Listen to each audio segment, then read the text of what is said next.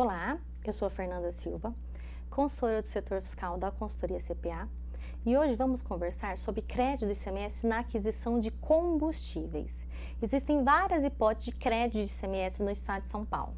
Insumo de industrialização, itens de revenda, prestação de serviço de transporte, energia elétrica, ativo, mas hoje vamos focar na parte de combustíveis. Primeiro ponto: comércio de combustível não tem crédito de ICMS do combustível, porque o comércio de combustível ele não dá uma saída subsequente sujeita ao ICMS. Em regra, os combustíveis estão sujeitos à tributação monofásica, cujo imposto incide apenas na saída da refinaria. Mas as transportadoras e as indústrias que utilizam esse combustível numa atividade sujeita ao ICMS têm-se como insumo esses combustíveis para esses estabelecimentos. Então, para elas, existem sim a possibilidade do crédito.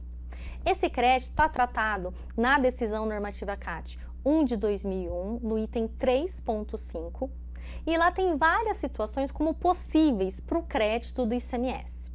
Então, além da transportadora utilizar o crédito do combustível que ela abastece seus veículos, desde que o transporte a ser feito com esses veículos seja intermunicipal ou interestadual, ou seja, que ele começa num município e termina em outro, que começa num estado e termina em outro, as indústrias podem utilizar o combustível também como insumo de industrialização e se acreditar do ICMS. Desde que o produto resultante da industrialização tenha ICMS, ou se for isento ou tiver uma redução de base de cálculo, tem expressa manutenção do crédito nos termos do artigo 60 do regulamento do ICMS. Mas o item 3.5 da decisão de 2001 traz outras hipóteses. Ele fala de crédito para utilização em veículos que organizam cargas internas da empresa, o, o combustível das empilhadeiras, por exemplo. Ele traz também esse item do crédito de veículos relacionado ao setor de vendas e compras das empresas e também dos estabelecimentos comerciais ou até mesmo industriais que tenham veículos próprios ou para buscar os produtos ou os insumos ou para entregar produtos industrializados ou produto adquirido de terceiro para seus clientes. O combustível de todos esses setores é possível o creditamento no estado de São Paulo, logicamente observando as regras da tributação do combustível, que a gente tem que observar a tributação monofásica.